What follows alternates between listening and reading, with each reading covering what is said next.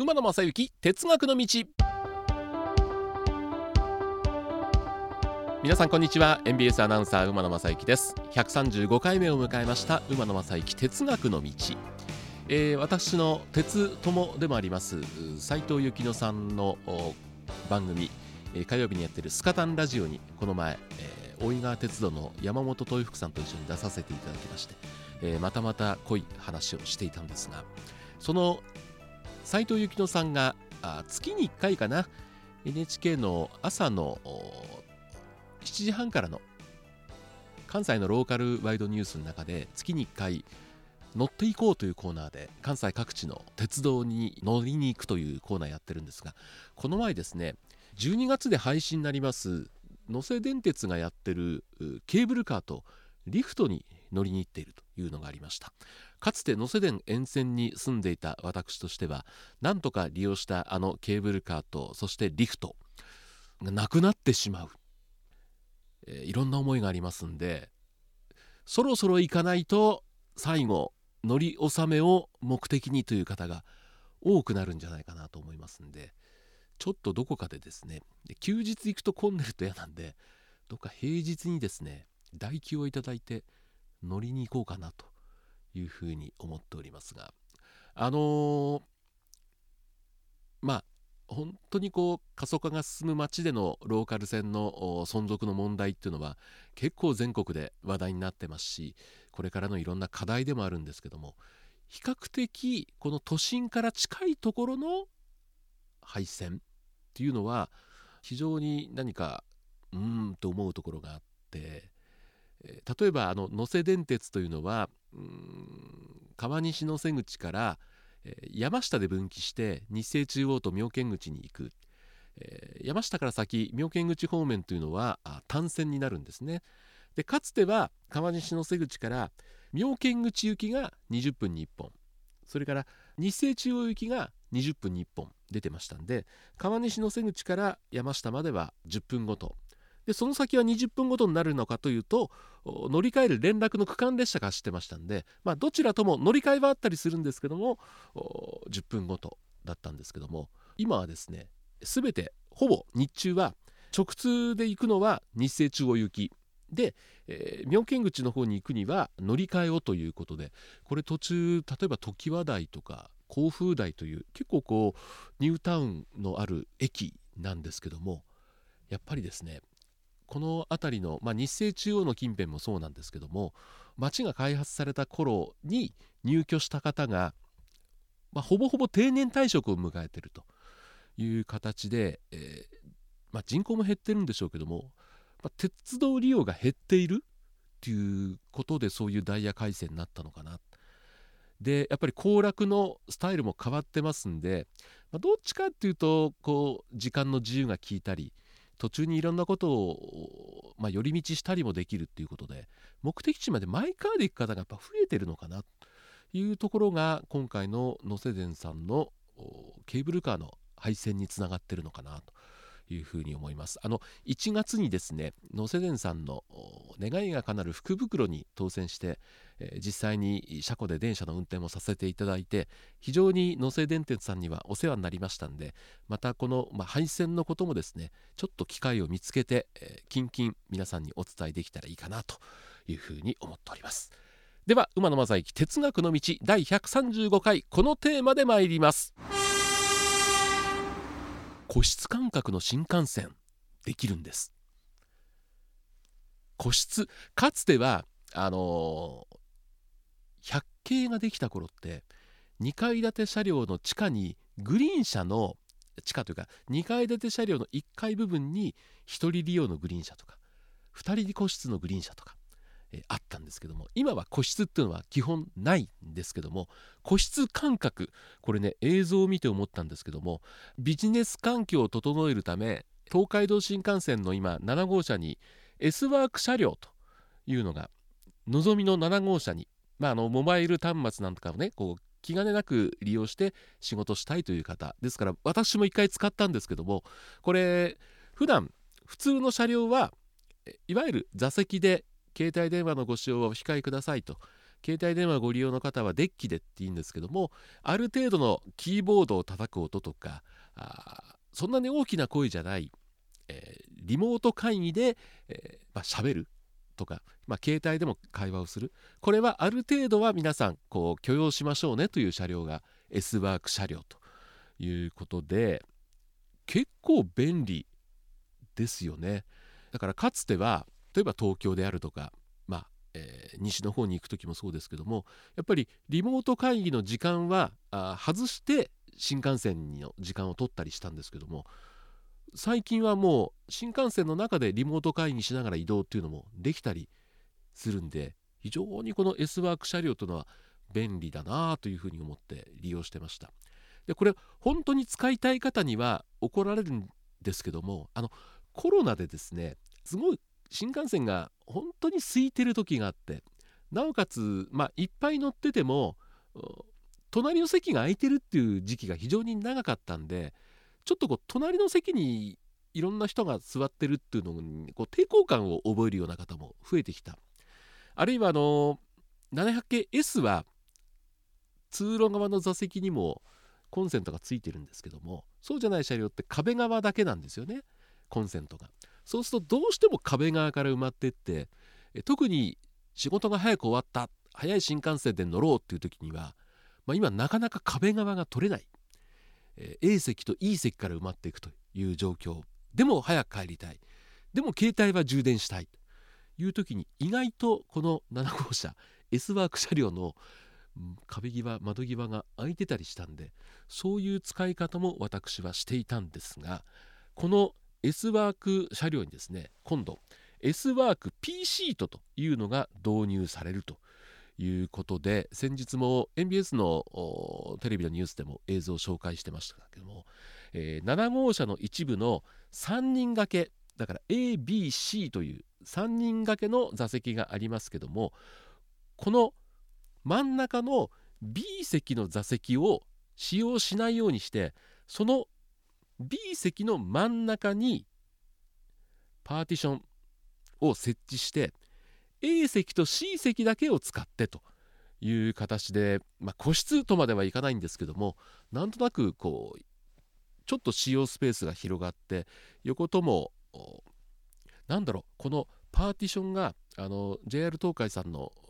発表したプレスリリースであるんですけど結構あの飛行機のビジネスクラスであるようなそんな感じのパーティションがついてましてこれなかなかいいかなというふうに思ったのとあとあのパソコンを使う方がいますんで前のテーブルがですねちょっとこう改良されまして、えー、手元にスライドするとちょっと傾斜してキーボードが打ちやすくなっていると。いう形。これがですね10月の半ばからサービスを開始されると。いうことですね。ただこれ7号車の全てかというとそうじゃなくて7号車の一部、えー、これ座席番号で言いますと6番7番8番9番10番。このだから7号車の海側の真ん中5列ですからこれ、えー、2人仕様になりますんで10人10席しかないと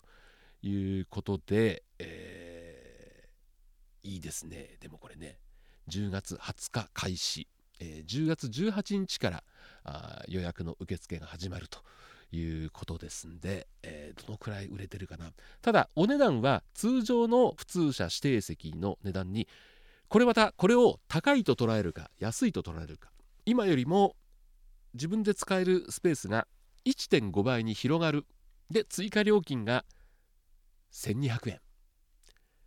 これを高いと捉えるか安いと捉えるか。使ってみないとわからないだろうな。あでもなんかこうプラ特にこれこう C 席だと通路側ですからそうでもないんですけども A 席だとまあ新大阪から乗った場合右側が窓壁ですよね。で左側に C 席とのまあ仕切りのパーティションがある。こう窓側だとかなりこうプライベート感覚個室感覚が味わえるんじゃないかなということで。そうそう。それからあのグリーン車なんかそうかな。あの肘掛けのところにドリンクホルダーがあったりするんですけどもこれが、えー、B 席パーティションで半分ずつ隣に人と共用するんでその B 席のパーティションを置いて空いたスペースにはドリンクホルダーもあると。これ、ね、肘掛けにはなってない。肘掛けは肘掛けで別に残ってるんですけどその横にドリンクホルダーもあるということで今あの窓際に座ると、まあ、窓際のちょっとしたところにペットボトル置いたりしますけどもそうじゃない時って前の網があってそこにポンと物を入れがあるじゃないですか。そこに、まあ、ペットボトルとか置くんですそうじゃなくてドリンクホルダーをあるんでそこに置けるということなんですね。結構いろいろ使い勝手がいいというとこで、えー、1200円を追加した額ということになるんで、えー、これでもあれだね。きっとそれはあどうなんだろう。うちの会社は出してくれるんだろうかこのプラスアルファを。中で会議やりますからっていう。いやこれなくてもできるでしょう、まあ、これは多分自分で持ち出しになるんでしょうけど。うんこれですね。10月中にぜひ乗ってみたい。あとですねあのー試験的に導入されてたあのビジネスブースかつてあの7号車の近くにあるいわゆる喫煙室が閉鎖になってどうなるのかなと思ったらそこがビジネスブースになってて試験的に行われてたんですけどもこれを本格運用するということで30分まで10分200円。で30分超えて60分までで10分300円これ結構いい値段がするんですけどもどれだけこれ使う方がいるのかなというふうにも思ってます。ブース内には急速充電が可能な USB ポートタイプ AC が追加されるということとあとあの鍵付きのまあでも10分で済まないですよね。うん、これは私は使ったことがないんですけどもですからこの S ワーク車両というのがこれからどんどん拡大されていって今まではあののぞみの7号車だけだったんですけども S ワーク車両については光こだまへも拡大されていくということで、えー、まあですからこだまにもできるということですから、えー、東海道新幹線の全ての駅から利用できるということになるんですね。で私10月中になんとかこれ体験したいなということを言ったんですがなんで10月中にこだわるかというと10月いっぱいで車内販売がなくなるというね、えー、あるじゃないですか。で車内販売はいいんですけどもやっぱりもう一度あのカチカチに凍った スジャータのアイスクリームを食べてみたいということであれどうやっても家で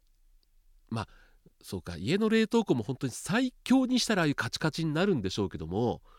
あのカチカチ感はねたまらないですよね、うん、もう一度あのカチカチのアイスクリームを食べてみたいな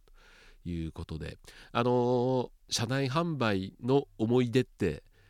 まあ、最近の方はそうでもないですけどもあの僕ぐらいの年代だと本当に数多くの車内販売の思いがありまして新幹線だけじゃなくて特急列車。で今もう本当にもう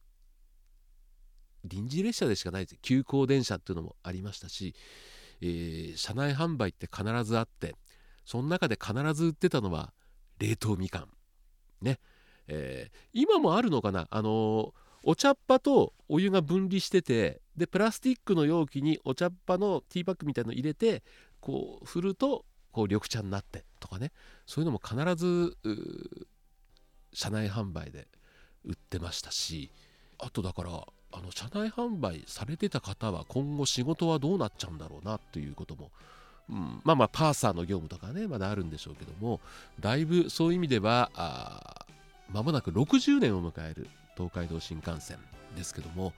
だいぶ様変わりをしてきたなというふうに思っております、えー、皆さんのですね新幹線に対する思い出エピソードこんな写真っていうのもあったらですねぜひぜひ馬鉄の方にお送りいただきたいなというふうに思っております。馬鉄135回目は以上でございます。この後もご安全にお過ごしください。